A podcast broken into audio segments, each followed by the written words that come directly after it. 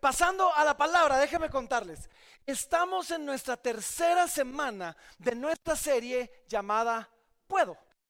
Y, realmente, yo no sé si esto ha sido para ustedes de bendición, pero para mí, como predicador, ha sido un desafío increíble. En las últimas dos semanas en esta serie he predicado uno de mis mensajes favoritos de, toda la Biblia y de todo lo que yo predico. Ha sido uno de mis mensajes favoritos. Y al mismo tiempo, la semana pasada me tocó predicar uno de mis mensajes más incómodos que me ha tocado predicar en toda mi vida. Entonces, para mí ha sido un desafío increíble. El mensaje favorito tenía que ver con, con, este llamado del apóstol Pablo de, de ayudarnos a responder a responder la pregunta, ¿puedo? ¿Qué podemos hacer como cristianos? Y hablamos de la libertad responsable y vimos cuatro preguntas, cuatro principios que nos pueden ayudar a responder esa pregunta. ¿Será que puedo hacer esto o aquello? Y vimos que a través de esas preguntas, si podíamos responder que sí, a cada una de ellas podíamos hacer lo que quisiéramos. Ahora, la semana pasada me pasó, pasé del favorito a uno de mis más incómodos porque tocamos un tema que es difícil. Y vimos al apóstol Pablo, difícil para, para mí sobre todo predicarlo, porque vimos al apóstol Pablo en medio de, de, defender su ministerio en contra de los que lo acusaban. Él, una de sus defensas fue esta, decir, hey, como pastor tengo derecho a que la iglesia me pague. Pero para demostrarles que amo más el ministerio que, mi propio beneficio, he renunciado a esa paga. Y entonces se podrán imaginar que me tocó a mí y, por eso es que vamos verso por verso. Porque hay temas como esos que yo jamás hablaría, jamás hablaría de ese tema, porque es pararme aquí y decir, hey, la Biblia dice, páguenle a sus pastores. Yo soy pastor, eh, la Biblia dice, es, que es complicado, es, es complejo, e, es incómodo, pero son temas que son súper importantes para nuestro desarrollo como iglesia y son temas de los que no hablaríamos nunca si no es porque, porque tocan, ¿verdad? Ahora, hasta ahorita hemos visto a Pablo mostrar un amor por el ministerio increíble. En el capítulo 7 de 1 Corintios, si vamos en 1 Corintios verso por verso, en el capítulo 7 Pablo nos dice, hey, yo puedo casarme, puedo casarme, pero por amor al ministerio y porque estoy tan entregado a esto, decidí no hacerlo. Ahora, obviamente es algo que yo no soy el ejemplo del apóstol Pablo, ¿sí? Así que yo decidí, eh, yo sí puedo casarme y, lo hice, ¿verdad? Después vimos en el capítulo 8 Pablo diciendo, hey, tengo derecho, por ejemplo, tengo la libertad de comer carne. Carne, decía él, aún la carne sacrificada a los ídolos. Y dice, y aunque puedo hacerlo por amor al débil en la fe, decidí no hacerlo. Nueve nosotros al apóstol Pablo la semana pasada diciendo, hey, yo tengo el derecho, yo puedo recibir una compensación por, por, por causa de, de, mi, de mi trabajo, mi obra predicando el Evangelio, pero por aquello de aquellos que murmuran, decidí no tomarla y predicar el Evangelio gratuitamente. Y entonces, eso es lo que hemos estado, estado viendo. Y, con eso en mente, después de seguir esto, el apóstol Pablo comienza la sección que nos toca ver el día de hoy en el versículo número 19. Acompáñame a 1 Corintios capítulo 9, versículo 19. Pablo sigue esta línea de pensamiento, sigue este argumento, enseñándonos que, que al final del día todo se trata del Evangelio y todo se trata de la misión que nos fue encomendada y de poder hacer, ser evangelistas ser misioneros efectivos en medio de donde Dios nos puso. Entonces Pablo nos dice esto en el versículo 19, nos dice así, dice, por lo cual, o sea, habiendo renunciado a todo esto, dice, por lo cual, siendo libre de todos, me he hecho siervo de todos para ganar a un mayor número. Pablo dice, miren, yo no soy un esclavo, yo soy libre, yo puedo hacer lo que quiera. Es más, Pablo eh, estaba en una posición particularmente especial porque él dice, yo soy un judío, un judío que con pasión se entregó a su religión, pero también soy ciudadano romano. Pablo dice, yo no soy esclavo de nadie. Yo soy libre, tengo un montón de derechos y sin embargo, siendo libre, no, no soy esclavo, no dependo de nadie para mi sustento puedo hacer muchas cosas, tengo el derecho de hacer muchas cosas, pero dice Pablo, he decidido renunciar a mis derechos, he decidido renunciar a mis responsabilidades. Al final del día Pablo dice, puedo, Pero he decidido no hacerlo para alcanzar a muchos. De esa manera voy a amar mejor a mis hermanos. De esa manera voy a poder servir mejor a la iglesia. Y de esa manera voy a poder llevar el mensaje del Evangelio mucho, mucho más lejos. Entonces Pablo dice, yo soy libre, pero me he hecho siervo de todos. Trabajo tan duro como un siervo. Dice, trabajo con el propósito exclusivo de hacer feliz a mi Señor, de hacer feliz al que me reclutó, de procuro agradar a mi amo como un siervo. Dice, he dejado a un lado mis privilegios como lo haría un siervo. Y, él dice, si casarme me, me va a quitar el tiempo que necesito para el ministerio, pues he decidido no casarme hacerme siervo de todos para servirlos mejor. Si comer carne, decía él, me va a hacer, me va a hacer al final del día tropiezo para los débiles, pues he decidido no hacerlo. Si cobrar me va a ser un tropiezo para los que murmuran, pues entonces he decidido no hacerlos. Y todo esto Pablo lo hace con un propósito en mente. Y el propósito es este. Miren, mírenlo aquí en el texto. Pablo dice, he decidido hacer todo eso. Dice, ¿para qué? Para ganar a un mayor número. Para ganar a un mayor número. Y, se van a dar cuenta, si ustedes ah, hacen su tarea, en el texto que vamos a ver el día de hoy, la palabra ganar aparece al menos cinco veces. Todo esto Pablo lo dice, lo dice para ganar a un mayor, a un mayor número. Y Pablo nos dice al final del día, de lo que todo esto se trata, es de poder ganar a gente para Cristo. Es de que la gente conozca a Jesús. Una de las cosas que el mundo critica del cristianismo es precisamente, y me lo he topado con gente que dice, es que los cristianos no se callan. En serio, ¿por qué? Qué, lindo que seas cristiano. aleluya, gloria a Dios. Alaba a Dios. Ahí en privado, ahí en tu casa. No tenés que venir a tratar de evangelizarnos a todos y, y que todos nos convirtamos. Y yo digo, pues sí, eso hacemos los cristianos. No solo tenemos un llamado de nuestro Señor para hacerlo, pero saben, la realidad es que eso hacemos todos cuando algo nos gusta. ¿O no? Eso hacemos todos cuando nos fue bien en algo, cuando tuvimos una buena experiencia. Piénsenlo de esta manera. Si alguno de ustedes fue a un restaurante que les gustó, ¿qué es lo primero que hacen? Comienzan a amar a sus amigos. Vos probé un restaurante nuevo, está buenísimo. Es que hubieras visto el postre, era, tenés, que ir, yo te acompaño. Es más, vamos juntos la próxima semana y engordemos todos porque, porque está demasiado bueno. ¿Hacemos eso o no? Si fueron a, a ver una obra de teatro que les gustó, es lo mismo. Está buenísima. Me maté de la risa. Tres horas seguidas hasta el estómago. tenés que ir a verla. En serio, apoyemos al artista nacional. Por favor, anda a ver esta obra de teatro. Lo hacemos con los restaurantes, lo hacemos con las obras de teatro, lo hacemos con las películas. ¿sí? Que cuando experimentamos algo bueno, es lógico que querramos compartirlo o no. Es lógico que querramos que otros lo experimenten. Y, déjenme decirles algo. Lo mejor que tú y yo hemos experimentado, tal vez no estás completamente consciente de esto, pero lo mejor que tú y yo podemos llegar a experimentar es el Evangelio de Jesucristo. Eso es lo mejor que podemos llegar a experimentar.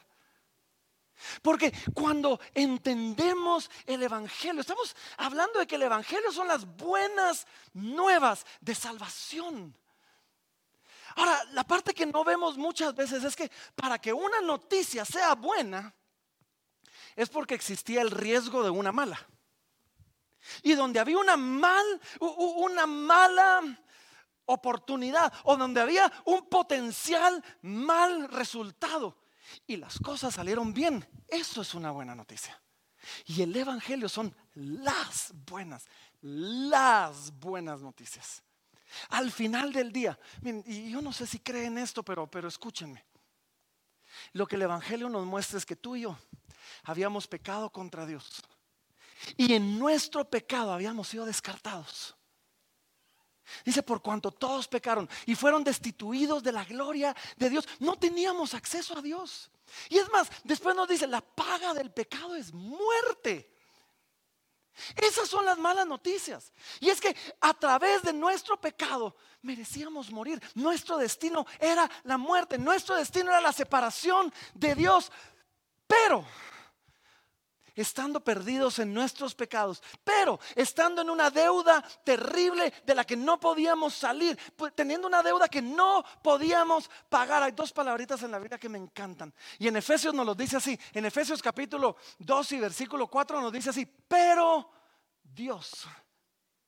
Pero Dios, que es rico en misericordia. Pero Dios por su gran amor con que nos amó. Pero Dios, estando aún nosotros muertos en nuestros pecados, nos dio vida juntamente con Cristo. Dice, por gracia sois salvos.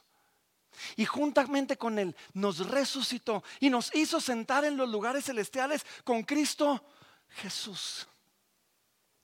Saben, lo mejor que nosotros podemos llegar a experimentar es la salvación que viene por medio de Cristo Jesús. Y a veces, a veces, a veces creo que o no nos damos cuenta de lo que Cristo hizo por nosotros. O, y esto me da más miedo todavía, o la realidad es que no nos la terminamos de creer. Yo, yo creo que, a veces no nos la terminamos de creer, que, íbamos camino al infierno y Él nos rescató y nos dio la oportunidad de, tenerlo a Él y de poder pasar la eternidad con Él y, y nos dio vida y propósito y esperanza y nos promete vida eterna. Si creyéramos de verdad eso,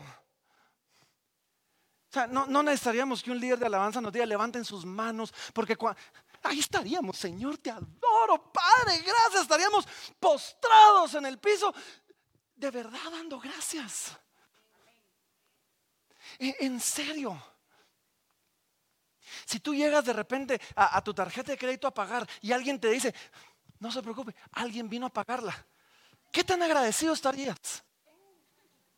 No, quizás alguno dice, pues depende cuánto era la deuda, ¿va? O sea, pues si debía 20 quetzales y alguien me lo iba a pagar, pues eh, gracias, ¿verdad? Pero, pero si, si tenía una deuda que no podía pagar, wow, nosotros llegamos y le decimos a ese alguien, ¿qué puedo hacer? O sea, ¿qué puedo hacer por ti de verdad? Gracias, mira, te debo, o sea, e, en serio, aquí estoy para servirte lo que querrás. Y esa persona nos puede llamar a las 3 de la mañana diciendo, mira, ¿me podrías llevar al aeropuerto? Con mucho gusto, aquí estoy, o sea, la orden. Yo creo que a veces no nos hemos terminado de creer lo que Cristo hizo por nosotros. Si de verdad nos lo creyéramos, adoraríamos a Dios con más ganas. Serviríamos a Dios y a su pueblo y a sus hijos con más pasión. ¿Y saben qué? No nos callaríamos hasta que todos a nuestro alrededor hayan escuchado las buenas noticias de lo que Él hizo por nosotros y, hayan sido invitados a poder participar cuando nosotros les digamos, y Él puede hacer lo mismo por ti. Mm. Si de verdad nos creyéramos esto, ¿saben? Trataríamos de ser como Pablo y decir, siendo libre, me he hecho siervo, me he hecho esclavo de todos. ¿Para qué? Para alcanzar al mayor número, para ganar al mayor número. con eso en mente, como iglesia hay cosas que nosotros oramos y anhelamos y, deseamos y le pedimos a Dios y les pedimos a ustedes. Porque como iglesia yo, yo anhelo ver una iglesia viva, despierta, una iglesia que esté anunciando el Evangelio a todos los que nos rodean. En serio. Yo, yo como iglesia me encantaría ver, ver que cada domingo hayan personas nuevas que digan, es que mi amigo no me dejó en paz hasta que lo acompañara. Es más, me sobornó con almuerzo y después vamos a ir a almorzar para que trajeran, para que viniéramos acá. Como iglesia anhelamos, queremos, queremos crecer como iglesia. Queremos ganar a mayor número. No porque tengamos sueños de ser una mega iglesia, eso, eso no me importa, de verdad. Pero porque entendemos que cada persona que cruza esta puerta va a escuchar el Evangelio. Y va a tener la oportunidad de hacer paz con Dios. Y va a tener la oportunidad de, quizás Dios nos permita de esa manera salvar a algunos. Pablo lo dice, todo esto lo hice yo, todo esto lo hice yo con un propósito, dice, ganar a algunos. Y nosotros deberíamos de ser como Jesús, llorando sobre Jerusalén, diciendo, pero te anunciamos, por favor, escuchen.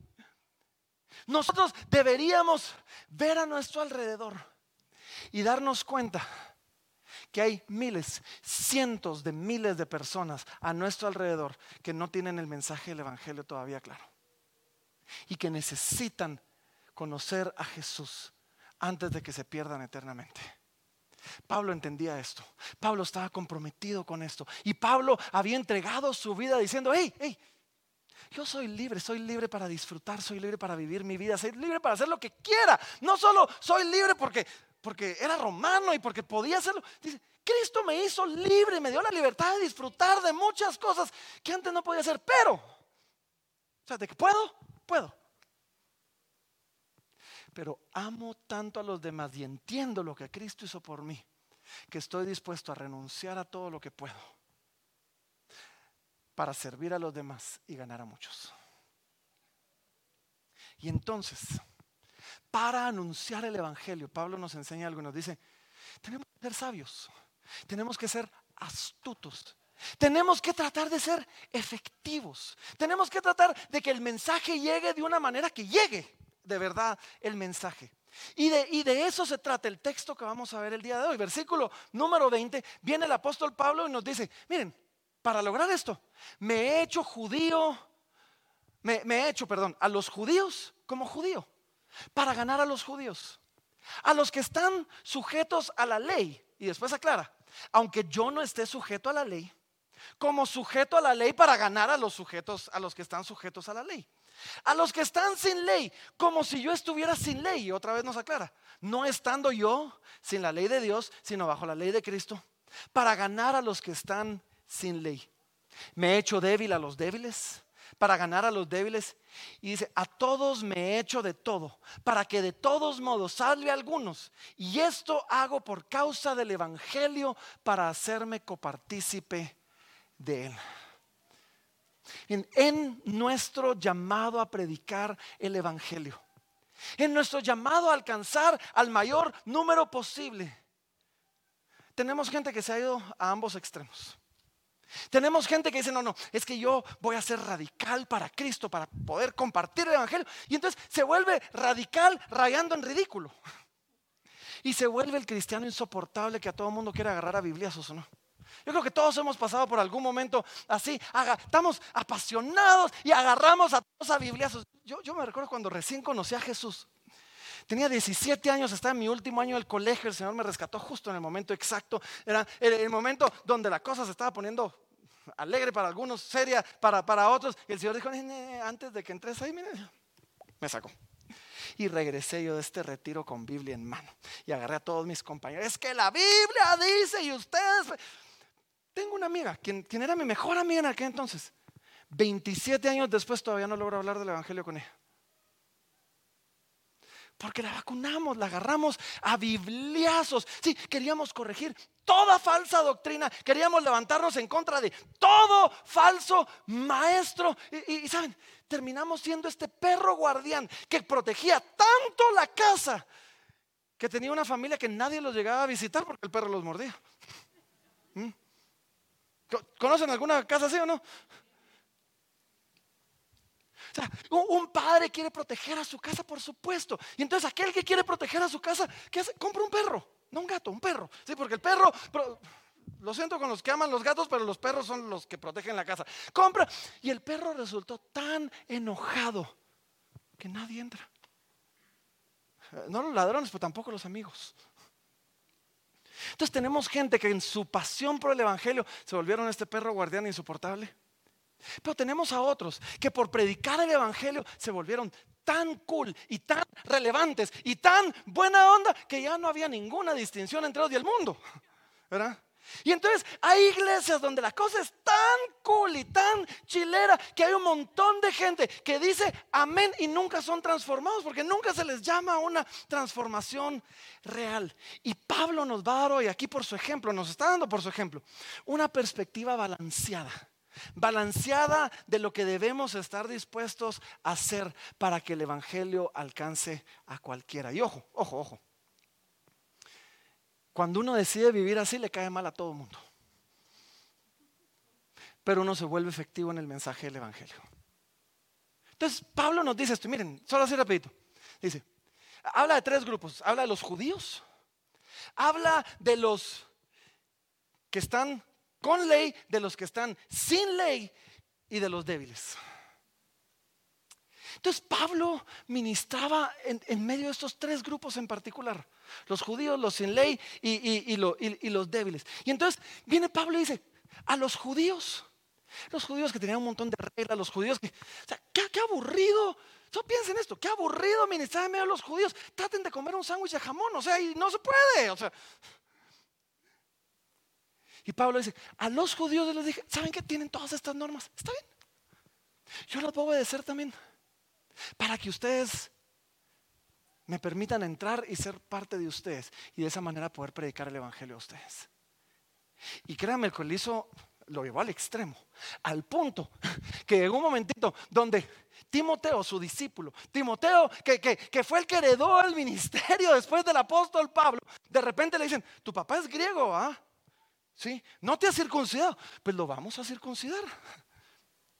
Ahora, para que sepan, eh, en la salida estamos llamando a los que quieran ir a ministrar entre los judíos, hombres en particular, unos médicos fan... Pero Pablo estaba dispuesto y Timoteo aún a circuncidarse para hacerse judío para los judíos, para ganar a los judíos. Dice, a los que están sin ley, dice, lo mismo. Ahora, reconoce que él no está sin ley, que hay líneas que no puede cruzar. Reconoce que en su deseo de compartir el Evangelio tampoco, tampoco es que, vamos a hacer cualquier, cualquier cosa. Voy a regresar a esto en un, en un momento. Pero dice, a los que están sin ley, me hice como sin ley para ganar a los sin ley. Y a los débiles, dice. Me hice como débil. ¿Qué significa esto? No significa que entonces se vio cayendo en toda tentación, sino se vio cayendo diciendo, a los débiles, para ti es tropiezo comer carne, yo no como carne, está bien. Para tres tropiezo que yo escuche música que no necesariamente estuvo en la radio cristiana, sino que en la radio, órale, pues vamos a escuchar solo música cristiana para ganar al débil. me hice de todo, me he hecho de todo para que todo, de todos modos, dice, pueda salvar a algunos. ¿Saben cómo significa eso para nosotros hoy? Dice, Aquí en medio de nosotros hay algunos que son intelectuales, que les gusta leer, que les gusta estudiar. Dice, pues me hice intelectual para ganar a los intelectuales. Y entonces abrimos el, club de lectura de, libros y estamos estudiando, estamos filosofando. ¿Por qué? Porque queremos ganar a los estudiosos y a los que les gusta filosofar. Y hay algunos, dice, que les gusta la música. Y el mundo de los músicos es un mundo extraño. Pues yo me hice como músico y comencé a estudiar acerca de la música y comencé a aprender de la historia del rock y de la historia de qué sé yo, para poder hablar el lenguaje que ellos hablan y de esa manera poder presentar el Evangelio a ellos. Dice, en medio de todo eso, hay algunos que son artistas. Pues me hice artista. Me hice artista para alcanzar a los artistas. Algunos que solo de política les gusta hablar, pues saben que me suscribí al periódico y ahora leo el periódico todas las mañanas, entiendo un poquito de lo que está pasando en el mundo para poder tener un tema común de conversación. El mejor ejemplo que yo he conocido de esto fue la abuela de mi cuñado. La abuela de mi cuñado vivía con ellos y, ella era una señora ya grande, o sea, Murió creo que a los 99 años, una cosa así. Y de repente me cuenta mi cuñado que la, miraban leyendo el periódico en la sección de deportes. Y le decían, y abuela, ¿y tú qué sabes de deportes?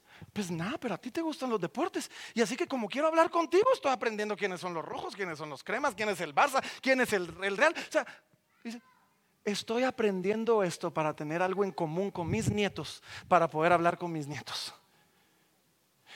Si la abuela hizo eso para tener un punto de conexión con sus nietos, nosotros podemos y debemos hacer eso para tener un punto de conexión con los que nos rodean. ¿Para qué? Para poder compartir a Cristo. He aprendido de finanzas para hablar con, con, los que les gustan los negocios y de esa manera alcanzar a los empresarios. He aprendido a ver el mundo como una hermosa creación para hablar con los ambientalistas. Y poder ganar a los ambientalistas. Hay un pastor que, que, que, estaba escuchando esta semana y él decía, he tratado, decía él, he tratado de descifrar cómo articular a Jesús de la mayor cantidad posible de formas a la mayor cantidad de personas posible para ganar a cuanta gente fuera posible. Desafortunadamente, dice, desafortunadamente, muchas iglesias y muchos cristianos, ojo, están demasiado cómodos como para comenzar a pensar qué puedo hacer para ser más efectivo en llevar el Evangelio. Nos acomodamos. No nos importa lo que esté pasando allá afuera. Se nos, se nos entumeció el corazón a la realidad de que aquel que nos conoce a Cristo se va a perder y nos acomodamos. Y dijimos, pues que vengan. ¿Quieren que les escuchen? Pues que vengan. Ni siquiera los invito, pero que vengan, ¿verdad? Vergüenza nos debería dar. Vergüenza nos debería de dar cuando apreciamos más nuestra comodidad que a nuestro hermano. Cuando apreciamos más nuestra comodidad que nuestra misión, vergüenza nos debería dar. Vergüenza nos debería dar cuando apreciamos más nuestras costumbres y nuestras tradiciones que a nuestros amigos perdidos. Eso le pasa a demasiadas iglesias. Demasiadas iglesias, aquí van las sillas, las sillas no se mueven, pero queremos tener un evento con jóvenes y ponerlos a correr. No, no, no, cuidadito, las sillas son más importantes que los jóvenes. Vergüenza nos debería dar cuando hemos dejado que, nuestra comodidad, que nuestras costumbres, que nuestras tradiciones, saben que el Señor nos libre de caer en esa complacencia y descuidar la misión que nos ha sido encomendada. Que el Señor nos dé la astucia para poder contextualizar el mensaje del Evangelio sin comprometerlo, pero sin duda haciendo que llegue a más personas. Y saben, este ha sido el modelo bíblico desde el principio. Vamos a hacer aquí prueba bíblica. ¿Cuántos evangelios hay? Cuatro. ¿Saben cuáles son? Mateo, Marcos, Lucas y Juan. Y uno dice, ¿y por qué hay cuatro? O sea, ¿por qué no, hay, solo uno y ahí que nos contara todo? Ya, o sea, compilemos todo en uno solo. Es más, a veces leemos los evangelios y están contando la misma historia. Los primeros tres, Mateo, Marcos y Lucas, el 60% de todo lo que dicen está repetido. En algún, o sea, el 60% del material lo dijo Mateo, también lo dijo Marcos, o lo dijo Marcos y Lucas, o lo dijeron los tres. O sea, ¿qué desperdicio no? No. ¿Saben por qué? Porque Mateo, Mateo fue escrito para los judíos. Y entonces Mateo comienza haciendo una genealogía de Jesús. Y esa genealogía llega hasta Abraham. ¿Por qué? Porque Abraham es el padre de los judíos. Y entonces era, hey, queremos que vean que Jesús es el judío de judíos. Y es más, Mateo hace referencias al Antiguo Testamento a cada rato, como dijo el profeta, para que se cumpliera lo dicho por el profeta. Porque esto era importante para los judíos, para que ellos pudieran ver a Jesús como el Mesías prometido a los judíos. Entonces Mateo le escribe a los judíos y tiene una perspectiva un poquito más judía. Pero Marcos, Marcos fue escrito a los romanos. Marcos es corto, Marcos es conciso, Marcos va directo al punto, porque así eran los romanos. No me importa si era judío, no me importa de dónde venía, hizo lo que tenía que hacer o no. Entonces Marcos viene y nos dice, Jesús hizo esto, Jesús hizo aquello, Jesús murió, Jesús resucitó, adórenlo. Lucas Lucas fue escrito más a, los gentiles. Entonces Lucas otra vez rastrea el linaje de Jesús, pero no hace Abraham, hasta Adán. Diciendo, no, no, Jesús vino para todos. Y Lucas nos da entonces un acontecimiento mucho más detallado, más a profundidad, en orden, ordenado. Es más, Lucas es la parte 1, después el, libro de los Hechos es la parte 2, también escrita por Lucas para la misma persona, y, nos enseña cómo, pues nos, nos rastrea la historia de Pablo. El apóstol llamado a los gentiles y todo lo que Pablo hizo para alcanzar a los gentiles. Y nos enseña que Jesús vino también a salvar a los gentiles. Y después vino el Evangelio de Juan. El Evangelio de Juan es otro rollo. O sea, el Evangelio de Juan, 90% de su contenido es original. Pero Juan estaba escrito para los griegos. Y los griegos amaban la filosofía. ¿Y saben cómo comienza el Evangelio de Juan? En el principio era el verbo. Y el verbo era con Dios y el verbo era Dios. En el principio era el logos. El logos era un concepto filosófico. Era un concepto del, que habían escrito Epiménides, Sócrates, Pilato, Aristóteles. Todos habían hablado del logos. Y, y entonces, ¿qué hace Juan? Dice, yo quiero alcanzar a los griegos. Jesús es el logos. Es el logos del que ustedes vienen oyendo. Jesús es ese logos. Ese ha sido el modelo bíblico. ¿eh? Nos hacemos a los tales para alcanzar a los tales. Necesitamos los cuatro evangelios. Necesitamos cada uno de ellos y necesitamos hacer lo mismo. Agarrar un mensaje incambiable, porque no podemos cambiar el mensaje, pero predicarlo de una manera distinta, dependiendo dónde estemos, con tal de que se vuelva efectivo en alcanzar a este grupo de personas. Ahora, para hacer eso y para no comprometer el mensaje, déjenme darles tres principios que necesitamos tener en mente a la hora de, enfrentarnos a un grupo distinto. Y es que hay tres cosas o, tres diferentes tipos de cosas en nuestra cultura que tenemos que tener en mente. Y el primer tipo de cosas son cosas que debemos rechazar. No todo lo que vamos a encontrar donde estamos ministrando es algo que uno dice, ah, sí, sí, buenísimo. No, o sea, no, hay narcos para Cristo, eso no funciona. sí, yo no me hago prostituta a una mujer para ir con el grupo de prostitutas y prostituirnos para después hablar de Jesús. No, no, no, no, no, no, no. El Evangelio siempre señaló el pecado y llamó al arrepentimiento. no nos juntamos aquí, aquí los drogos para Cristo. Así vamos a fumarnos nuestra pipa y mientras compartimos. O sea, un, churro y Biblia. Ese es nuestro eslogan. o sea, no, no. Hay cosas que debemos rechazar, pero saben, no todo es algo que debemos rechazar. Hay cosas que debemos adoptar. Y esto nos va a permitir identificarnos con nuestros amigos. Y es que, ¿saben? Si estamos con gente que ama la naturaleza, que abraza los árboles, que uno puede venir y decir, pues ¿sabes qué? Sí, la creación es hermosa. Sí, la creación es un regalo que Dios nos ha dado. Y, ¿saben?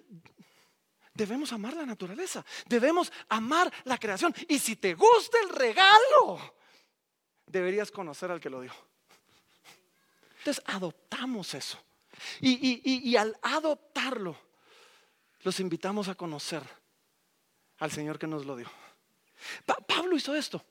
Pablo llegó a, Atenas a predicar el Evangelio en algún momento. Y, entonces Pablo, antes de, de, reprenderlos y antes de amarlos al arrepentimiento, le dice, miren, así como dicen sus propios poetas. El viernes tuvimos la oportunidad de, ir al concierto de Mijares y el Lucerito. Ay, el pastor va a concierto. Sí, o ¿saben? ¿Y saben qué? Poder salir de, ahí y decir, mira, así como dice Mijares, sobre todas las cosas, nunca te olvides de Dios. Deberíamos de aprender y partimos de ahí, nos lo sacamos de la manga y ahí vamos y partimos de ahí. Pero hay cosas que podemos adoptar, que nos van a dar un punto de conexión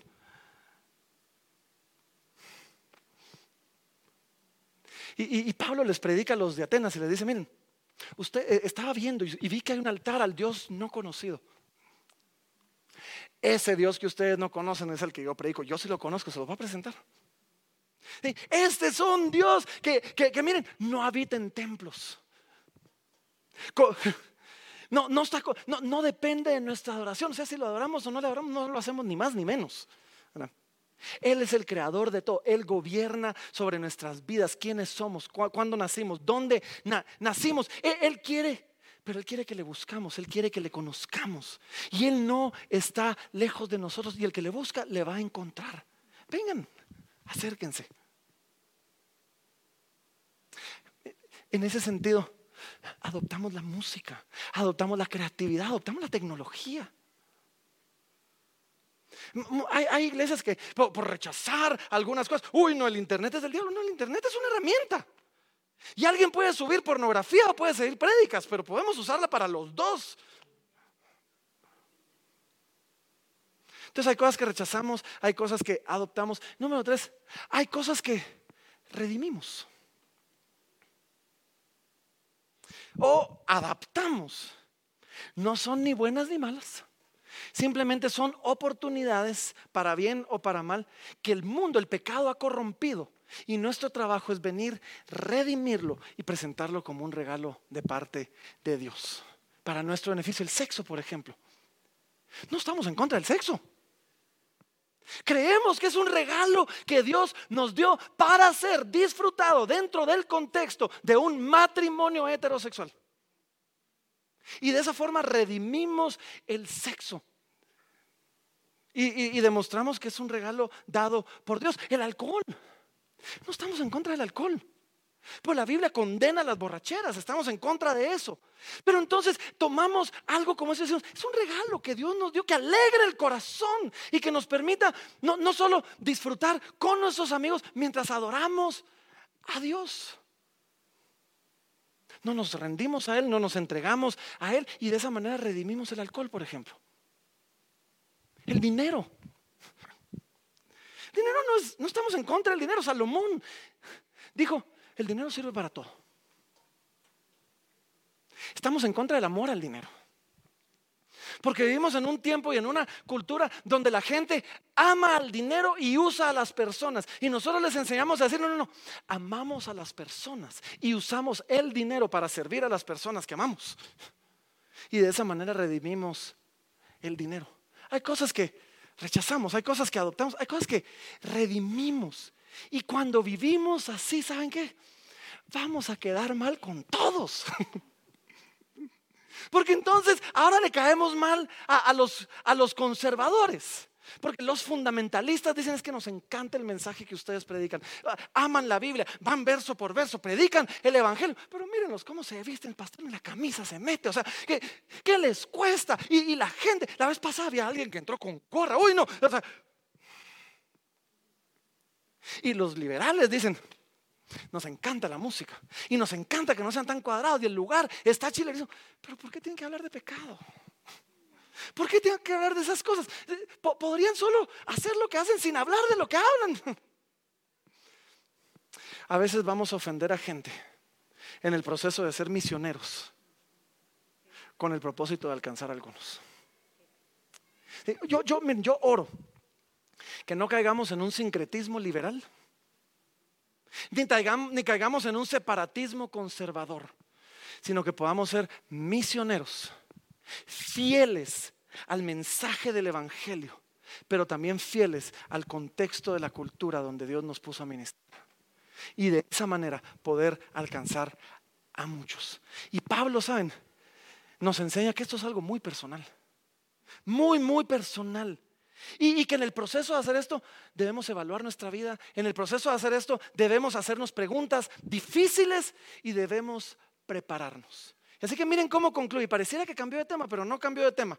Y, no me voy a tomar el tiempo que este texto merece, pero, pero igual déjenme verlo. Versículo 24 dice, ¿no sabéis que los que corren en el estadio, todos a la verdad corren, pero solo uno se lleva el premio? Corred de tal manera que lo obtengáis. Todo aquel que lucha de todo se abstiene. Ellos a la verdad para recibir una, una corona incorruptible, pero nosotros, corruptible, perdón, pero nosotros una incorruptible. Así que yo de esta manera corro. No como a la aventura, de esta manera peleo, no como quien golpea al aire, sino que golpeo mi cuerpo, dice, y lo pongo en servidumbre. No sea que habiendo sido heraldo para otros, yo mismo venga a ser eliminado. Ahora, hay mucho que hablar de, este, de estos versículos, pero déjenme decirles esto. Pablo está diciendo que debemos vivir nuestras vidas como que si esto fuera una carrera. La vivimos con pasión, la vivimos con entusiasmo, la vivimos con entrega, con devoción, con vigor, le ponemos todo. Y debemos esforzarnos para hacer el mejor trabajo posible en vivir una vida que agrade a Dios y que vive en la misión de Dios. Y a veces eso va a implicar que me abstengo de algunas cosas. A veces eso va a implicar que me niego a mí mismo algunas cosas con tal de ser efectivo en la misión que Dios me dio. A veces va a implicar que yo volteo y digo, puedo, puedo, pero no lo voy a hacer por amor a los que me rodean, para ser efectivo, para ser un buen misionero. Y Pablo nos pone un ejemplo y dice, si esto es lo que hacen los atletas para ganar una medalla, ¿cuánto más nosotros? Yo he visto atletas, ahí los veo uno, solo lechuguitas comen. Y uno dice, ¿puedo comer postre? Puedo. Pero ellos decidieron no hacerlos para ser un mejor atleta. ¿Puedo dormir hasta más tarde? Puedo. Pero ellos decidieron levantarse a las 4 de la mañana para ir a correr como hamsters. Esto no es de Dios, pero eso es tema de otro día. Dice, y si esto lo hacen ellos por una medallita, por una medalla que seamos honestos, poco tiempo después, cuando yo me casé, cuando yo me casé, en la casa de mis papás había un muro entero de trofeos. Del karate, de la gimnasia, del racquetball y de todo, todo, todo, un muro entero de trofeos. Papá, ¿cuántos nos llevamos nuestros trofeos a la casa nueva? Ni uno. Muchos de esos trofeos, ay, no hay que se queden para que estés orgulloso de nosotros. Nadie se llevó el trofeo. Creo que ya los tiraron. Y Pablo dice, si esto lo hace alguien por una medalla que después tiramos, después no sabemos ni qué hacer, que usamos de pisapapeles, o sea, ¿cuánto más? Por una corona, dice, incorruptible que nunca va a pasar de moda. Dice, vivamos vidas intencionales, con propósito, con dirección. ¿sí? Nos ponemos metas claras en cuanto a, nuestra piedad, en cuanto a nuestro evangelismo. Oramos, ¿sí? Para ser efectivos, para que no estemos, como dice él, golpeando al aire. Los que están entrenando ahí están golpeando al aire y, viendo que es... No golpeemos al aire, dice. Ahora, peor, cuando alguien está peleando de verdad y le tira un golpe a alguien y falla y golpea al aire, hasta se puede golpear. Pablo dice, no, no, no. vivamos de tal manera que lo que hagamos tenga un impacto. Y no que sea solo golpear al aire. Y después dice algo bien interesante. Y, no me quiero perder en esto porque ya me alargué.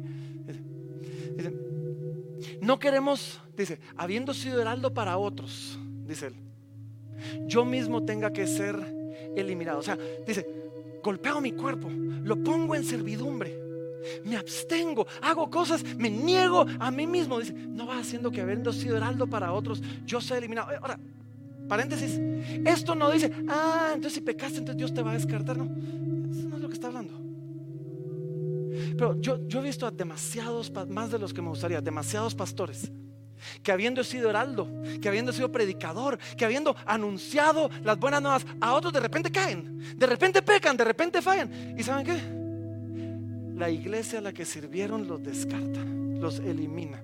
No, no, no les extiende la misma gracia y la misma misericordia que ellos extendieron y ellos vienen a ser eliminados. Pablo dice, yo, yo me aseguro de ser efectivo porque no quiero que después de yo haber predicado, por no haber sido disciplinado, por no haber sido ordenado, por no haber procurado vivir en santidad, después yo mismo me descalifique y otros me den la espalda. Entonces vivimos vidas intencionales. Renunciamos a, ¿puedo? Puedo. Pero a veces renuncio a lo que puedo para ser un mejor misionero. A veces renuncio a lo que puedo, porque seamos honestos, hay cosas que puedo, pero nos llevan bien, bien cerca del límite donde ya no puedo. Pablo dice, mejor quédate lejos. No haciendo que te acerques tanto que des el paso equivocado, te caigas. Después de haber sido heraldo a muchos, tú mismo vengas a ser eliminado. Cada persona que venga al Evangelio por medio tuyo va a ser una corona. Una corona para nosotros y no solo eso, Él va a estar eternamente agradecido contigo al no perderse. Cada persona Que venga el Evangelio a través tuyo. Va a hacer que cada sacrificio, que cada cosa que te negaste a ti mismo haya valido la pena. Y Pablo dice, así que corramos la, la carrera, pero como para ganarla. Corrámosla en serio. Podemos hacer muchas cosas, sí, pero nos negamos algunas por amor al Evangelio y por amor a otros. Porque podemos hacer que muchos vengan a Cristo. Yo doy gracias al Señor, que no nos necesita, pero nos invita a ser parte de su historia. Y nos, nos invita a ser parte del plan redentivo que Él tiene para otros. Él nos diría, es que si Dios quiere salvar a mis amigos, Él los va a salvar. Sí, pero Dios soberanamente determinó que los va a salvar a través tuyo. Así que agradezcamos el privilegio y digamos, Señor, aquí estoy. ¿Qué, ¿Qué necesitas de mí? Y procuramos no ser eliminados. Por, gracias al Señor, servimos a un Señor que aun cuando yo he visto iglesias y gente usar y descartar líderes y gente que los ha servido. Yo doy gracias a Dios que servimos a un Señor que no hace eso con nosotros. Y que nos vuelve a dar la oportunidad y nos vuelve a recibir, pero, pero si podemos evitar que eso pase, evitémoslo. Y seamos buenos misioneros, porque al final del día, al final del día, no se trata de puedo o no puedo. Se trata del Evangelio y de ganar al mayor número de personas para Él.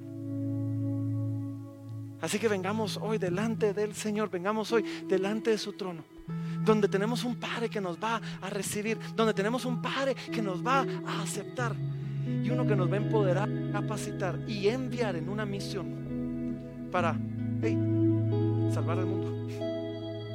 Quizás no del apocalipsis nuclear, pero sí de una eternidad separados de Dios.